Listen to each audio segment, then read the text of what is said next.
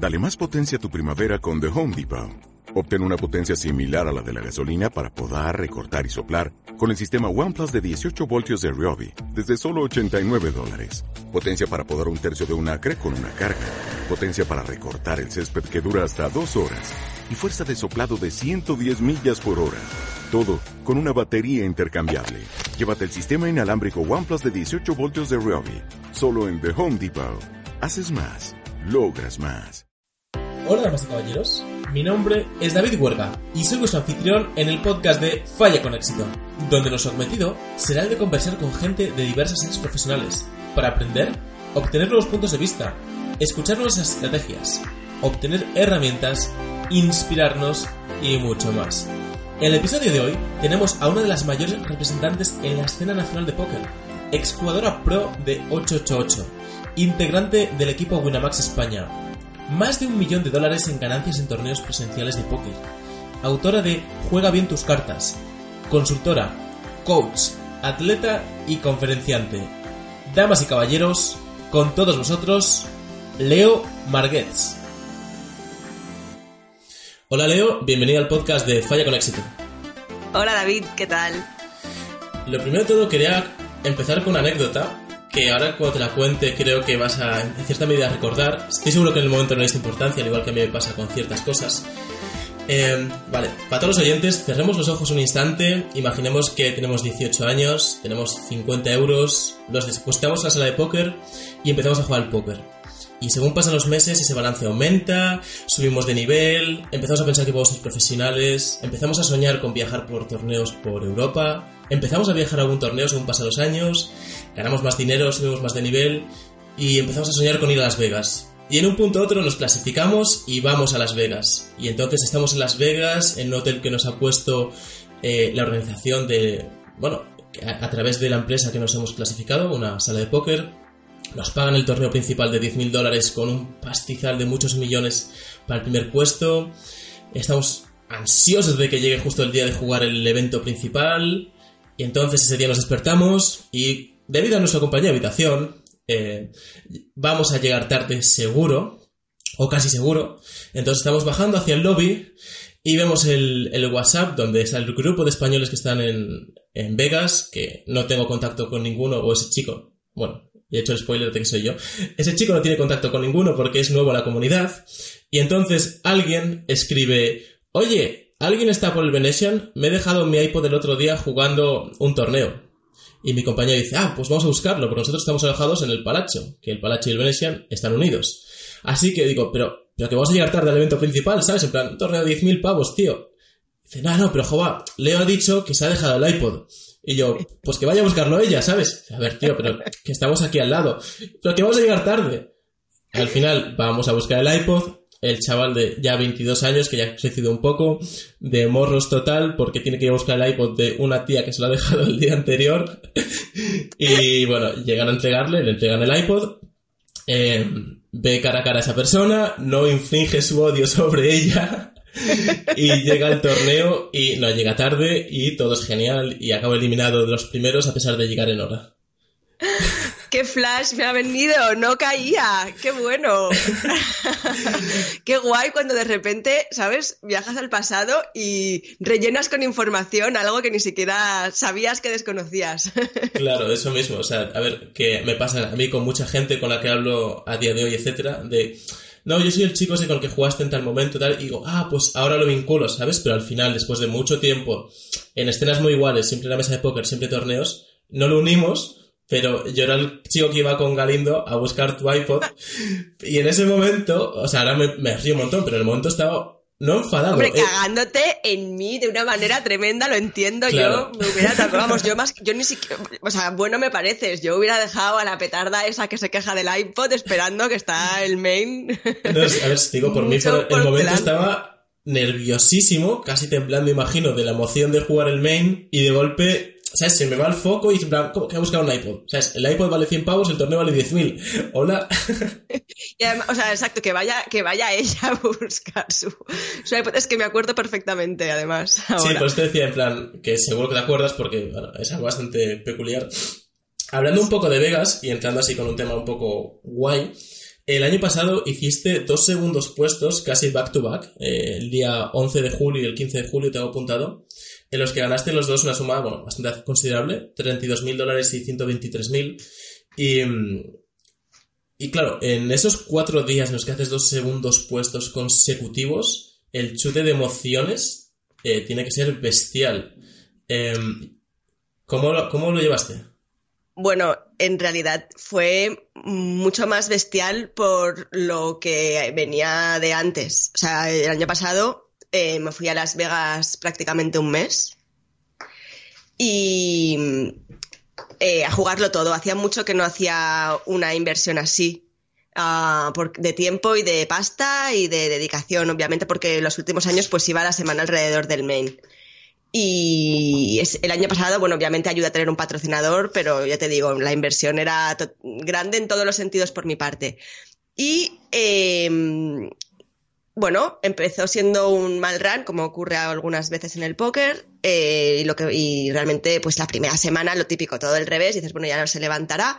Y, y tengo que reconocer que, que lo que empezó siendo un bad run acabó siendo un bucle en el que entré como en una dinámica muy chunga de que era muy fácil engañarme y decir, buah, qué mal estoy runeando, pero llegó un punto a la segunda semana o así que dije, frena porque estás haciendo algo mal también.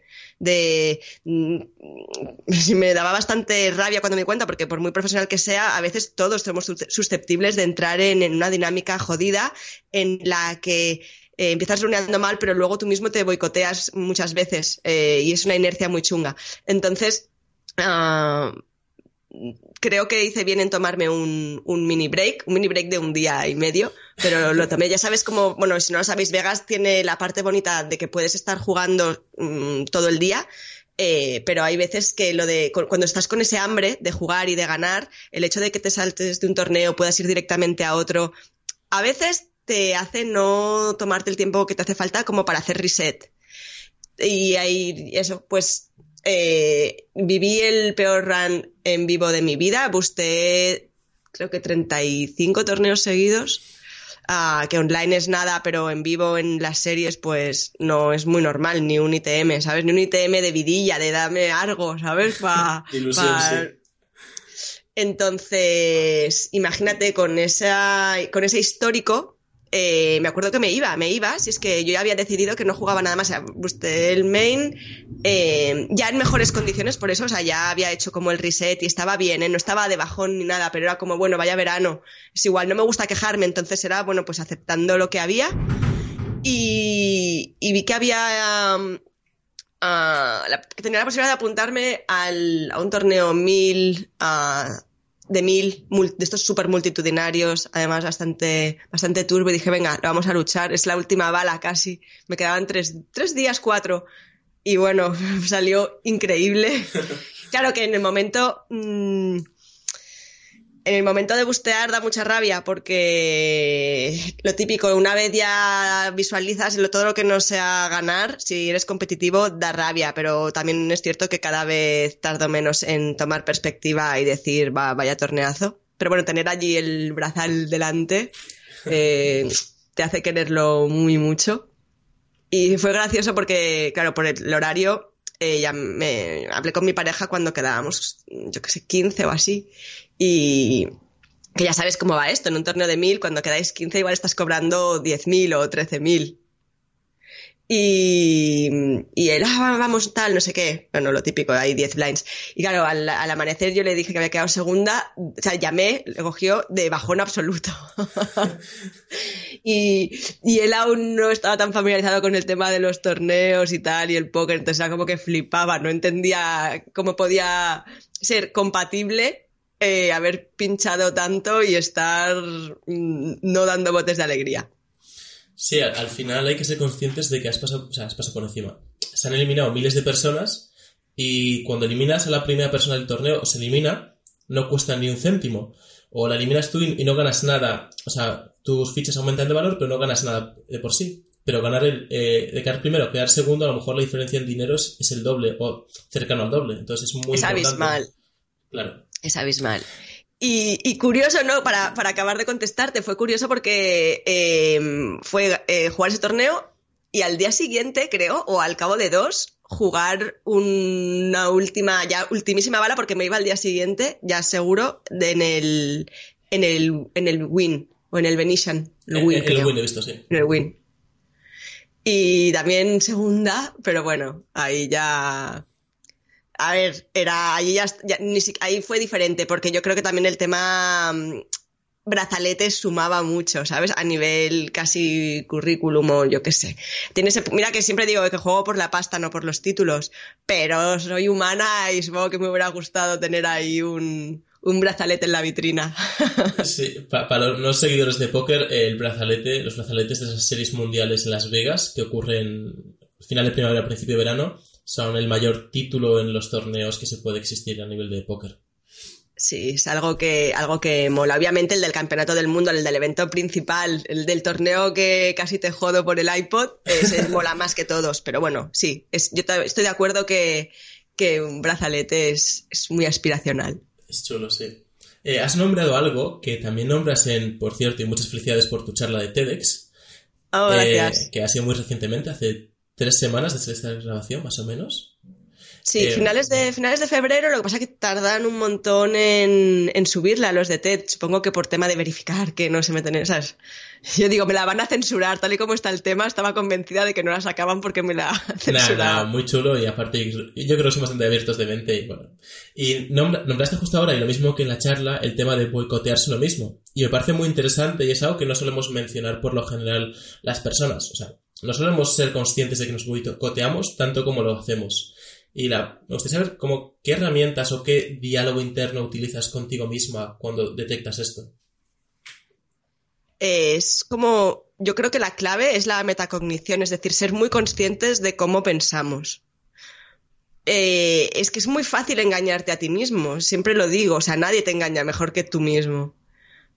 Entonces, partiendo de esa premisa y haciendo como muchas reflexiones continuas, Em, es la única manera. O sea, a mí me ayudó mucho estudiar un curso intensivo en neurociencia. Una vez entiendes cómo funciona el cerebro, todo es mucho más claro. Creo que se tendría que enseñar más neurociencia en el cole, porque al final tu cerebro mm, lo que quiere es sobrevivir y eso hace que muchas decisiones se basen en eso, no tanto en que sea lo óptimo a nivel racional.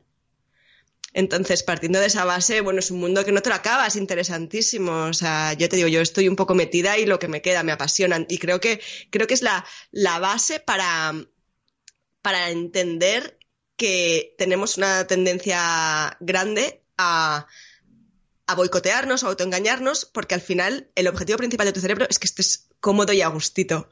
y eso muchas veces hace, pues eso, que dejes pasar oportunidades porque tienen cierto riesgo, aunque sea un riesgo que vale la pena racionalmente correr, que mm, no quieras salir de tu zona cómoda. Mm, muy interesante que nombres esto porque la segunda chica que pasa por el podcast de Falla con éxito y la chica que estuvo anteriormente, Silvia Guinar, es experta en neuromarketing y también eh, sabe mucho de esto. Ella lo aplica más al marketing y, a su vida profesional, pero al final la base es la misma. Y, Totalmente. Y es muy. Y hay en algún punto el que nombra esto de si nos entendiésemos todos, mucho mejor nos iría bien en todas las demás áreas porque sabríamos por qué hacemos lo que hacemos. Totalmente. Y entender que también que hay personas eh, yo qué sé, con la amígdala, ¿no? Esa parte del cerebro que te hace tener más miedo o no, ser más susceptible según qué estímulos, o sea, entender que eso difiere según las personas, que es diferente en cada persona, que eh, yo antes era pensaba mucho que, joder, si yo puedo, tú puedes, lo de la fuerza de voluntad, ¿no? Que queda también decir eh, que es cuestión de, intentarlo, de querer. What? Cuando entiendes realmente cómo funciona todo, eh, coges una perspectiva distinta y eres mucho más tolerante. Que eso no quita que soy la primera que dice que hay que currárselo, ¿eh? Pero bueno, es muy interesante el tema. Justo ahora que nombras esto, saqué de un vídeo tuyo en YouTube, eh, más o menos esta frase que es, sin querer no se puede, pero querer no es poder. Y nombras que el pensamiento positivo es peligroso. Y me gustaría que hables un poco sobre esto porque me parece muy interesante y estoy muy de acuerdo. Y que de buenas a primeras suena raro, pero me gustaría que profundizaras un, un poquillo en ello. Es que a mí me da la sensación que vivimos en la época de la tiranía de la felicidad y del positivismo, de manera que todo el mundo te está diciendo, sé feliz, de manera que parece que, ser que si no eres feliz eres un tonto. O sea, si no eres feliz es porque no quieres. Joder, y, la felicidad es un aprendizaje. O sea, yo no decido ser feliz de un día para otro. Si quieres ser feliz, uno aprende a ser feliz. Y también es algo que, que, no es tan obvio. Parece como que, ah, es que no quieres ser feliz. De verdad que a mí me, enerva un poco cuando la gente suelta este mensaje de manera tan banal. porque, porque al final eh, tú aprendes a ser feliz haciendo aquellas cosas que te aportan eh, bienestar o que te, que te dan, iba a, decir la, voy a repetir la palabra, no, pero felicidad, que te dan placer. Y si bien no todo el placer no da felicidad, la felicidad sí da placer. Entonces, entendiendo mm, que la clave, que decirlo es muy fácil, pero practicarlo no tanto, es encontrar, bueno, es que lo de encontrar el equilibrio no me gusta, practicar un equilibrio en el que mm, mezclas, perdón, oís a mi gato, ¿no? Voy a abrir la puerta que no, Pasa nada. Perdona, que todo, aprovechando que Leo se ausenta, los gatos, eh, que en su página web eh, colabora con un par de ONGs de animalitos, así que si os interesa, leomargets.com o punto .es, no estoy seguro. .com. y ahí podéis ver eh, las dos páginas con las que colabora para rescatar y ayudar al lobo ibérico y otra de animalitos que se donan o... Una protectora, mm, una protectora que está en Barcelona que sí, la verdad que siempre digo, tienen los, los animales con mejores vistas de toda la ciudad porque están en el Tibidabo, pero bueno, están mejor seguro en una casa donde reciben mimitos. tal cual. Así que, Volviendo un poco al tema y intentando poner un granito de arena, eh, muchas veces parece que es eh, o negatividad o positividad. Y yo lo que intento muchas veces transmitir es realidad, realismo. Pero no realismo desde lo que suele pensar la gente de eh, es que si es realista no vas a conseguir lo imposible es realista, y esto creo que con juegos de póker lo entendemos muy bien, en un mundo probabilístico donde ser realista no tiene que ver con tus habilidades presentes, sino con tus habilidades futuras que vas a ir desarrollando sobre el camino y de las posibilidades de cosas que pueden acontecer y que tú puedes generar. Y eso es ser realista. Me encanta, tal cual. O sea, mm, lo suscribo 100%, o sea, estoy súper de acuerdo. Y, ahí yo creo que entra también en juego un concepto del que no se habla tanto, yo creo como se podría hablar el de la autoeficacia, ¿no? De verse, saberte capaz de cosas y, prepararte para, ser capaz de conseguir cosas. Porque el tema de visualizar y tal puede quedar un poco místico. Yo personalmente eh, creo que el, el, matiz es el enfoque que le das, ¿no? Eh, visualizar, pero dentro de una realidad, con lo que dices tú, con herramientas que existen o que puedes conseguir preparándote. Sí, de hecho, eh, otra frase que saco tuya es que el, fracaso puede ocurrir, ¿no? Y, mi aporte sería de que el fracaso siempre va a ocurrir, pero porque al final el fracaso es una expectativa que no se cumple, eh, pero en ese momento, es decir, eh, si dices yo quiero tener un aumento de salario en dos meses y pasan dos meses y no lo tienes, te consideras que has fracasado. Pero si pasan dos meses y un día y lo consigues, ya piensas que no has fracasado.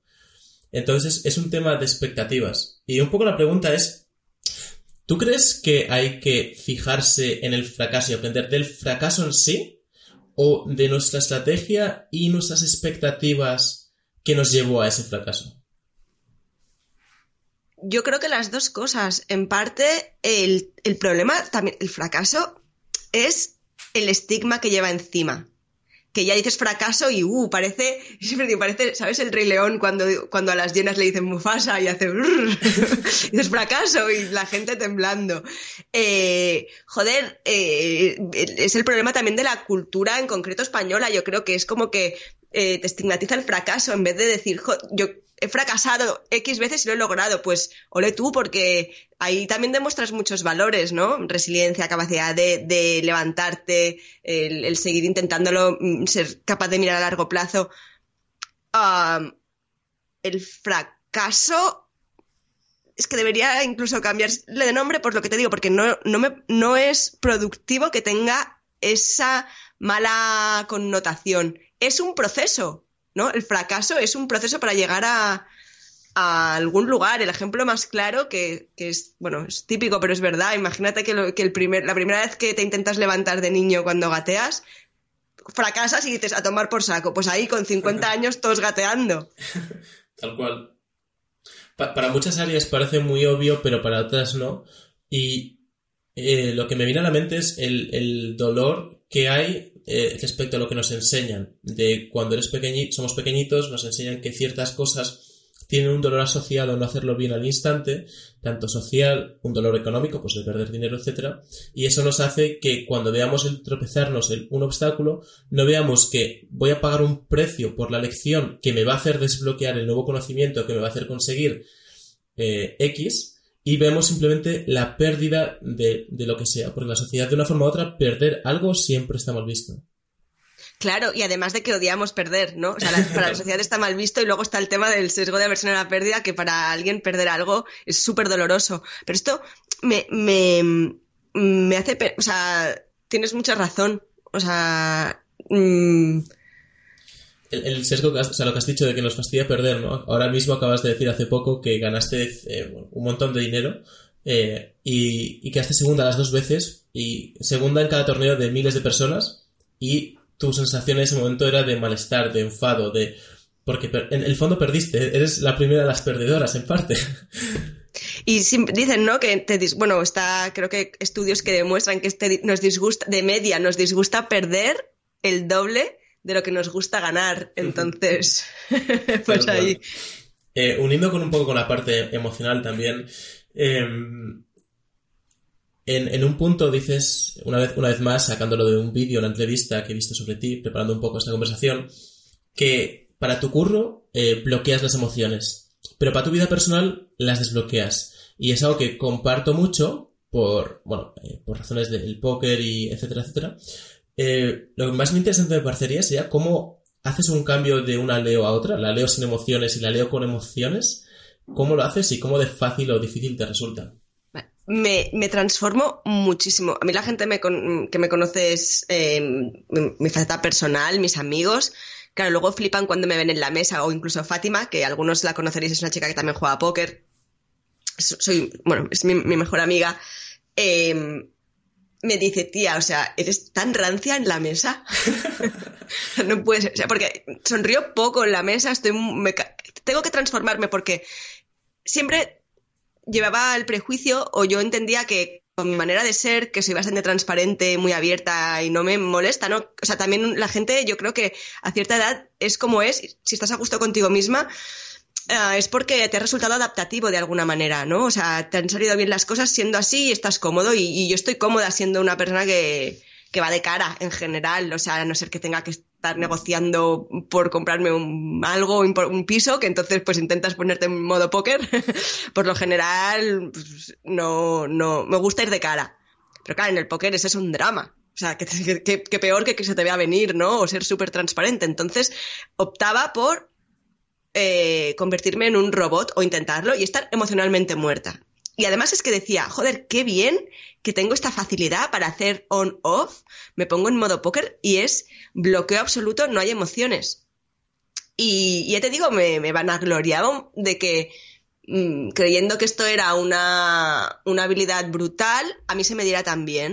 La, tenía esa capacidad de cambiar rápidamente.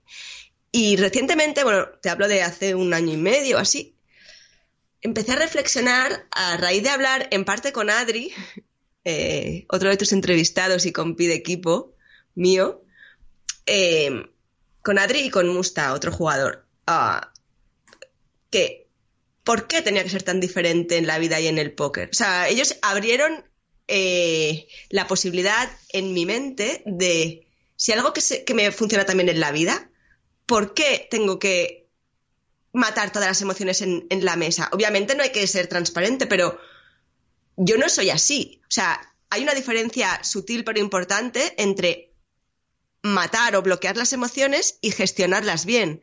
De alguna manera, a mí me daba miedo aceptar esta posibilidad porque implicaba que llevaba muchos años con una estrategia que quizás no podría haber sido mejor. Y me hizo pensar, ¿por qué tenías esta estrategia? ¿Por qué tomabas esas decisiones? quizás era por inseguridad, que también da miedo plantearte algo así. Podría ser inseguridad de tener miedo a mí misma, a cómo iba a reaccionar antes según, depende qué emoción. Y claro, de repente eh, lo fácil era como decir, ¡buah! Paso, ¿sabes? Tampoco me ha ido tan mal matando emociones, eh, me quedo como estoy. Pero, hostia, em, decidí rascar y, y ha sido bueno porque eh, he descubierto que si, no bloqueo pero gestiono las emociones, en realidad eh, es más sano, o sea, es más yo, es una manera que si me siento más cómoda eh, y no se quedan por ahí, ¿no? Siempre digo, las emociones son adaptativas, están ahí por algo. A ver, yo, a mí me resultaba más fácil que me metían un bad beat de cojones y yo, aquí no ha pasado nada. Pero sí que ha pasado, o sea, me cago en tu puta madre, luego sigo jugando igual. No es un drama, pero matarlo absolutamente, o sea, hacer caso omiso a eso, no podía ser que no tuviera algún tipo de repercusión. Y, decidí, con un poco de miedo, ¿eh? ver qué pasaba si fluía un poco más. Y claro, esto es muy difícil porque en el póker no se puede ser resultadista, ¿no? Y aún queda mucho, pero me siento mejor, de verdad, no haciendo obviamente cambio cuando me siento en una mesa, pero es algo mucho más orgánico y natural. Eh, es que esto último que has dicho me parece bestial, ¿no? Porque me, he tomado una nota que es bloquear o gestionar. Y en la vida, cualquier cosa que bloqueas, hay cierto impacto. Cuando pones una ley para prohibir algo, que es, un bloqueo, pasa algo. Cuando intentas parar un río de, haciendo una presa, pasa algo. Pero cuando lo gestionas, es, muy diferente. Y, y, me siento 100% identificado contigo. Yo era mucho, mucho de bloquear, que yo decía, para que no me afecte cuando pierdo, no me voy a alegrar cuando gano. Y así empecé a gestionarlo. O sea, a gestionarlo no, a bloquearlo, como dices. Hasta que llega un punto que te das cuenta de que de una forma o de otra se acumula y, y, o sea, la emoción está ahí. Tú puedes bloquearla e ignorarla porque eres mucho más grande que esa emoción, pero se queda ahí clavada y de una forma u otra va a salir en otro momento porque no la has gestionado, la has bloqueado y la has acumulado y la has guardado en un botecito. Sí, y no me ha hecho falta ¿eh? tener un, imagino que te tampoco, no ha sido buah, de tanto acumularlas, petó. Yo nunca he petado, yo nunca he explotado, o sea, nunca he tenido como un breakdown de, buah, de tanto, de tanto acumular emociones bloqueadas. No, pero me alegro, igual lo hubiera tenido o igual no, pero desde luego era eso una especie de olla, seguro que se acaba convirtiendo en una olla a presión de alguna manera. Así que me alegro que no haya hecho falta. ¿Durante cuántos, o sea, cuántos años pasó desde que empezaste a jugar al póker hasta que tuviste esa conversación con Adri y Mustafa Kanic, supongo La conversación fue hace un año. O sea, ¿llevas jugando 13 años, puede ser? Llevo jugando, sí, 12, sí. Mira, esto es exactamente eh, la razón de querer hacer este podcast. Y es de que a través de una conversación, a través de una frase o una pregunta, poder cambiar el, paradigma de la gente de una forma bestial. Claro, pero para eso, o sea, yo estoy en, contentísima de esa conversación y estoy en parte también orgullosa o contenta de no haber tenido miedo a rascar, porque eh, eh, de verdad, ¿sabes? Soy muy consciente de... Me, me sé abstraer ahora y veo ese momento en que yo decía, bueno, esto le funciona a ellos, pero a mí me funciona lo otro.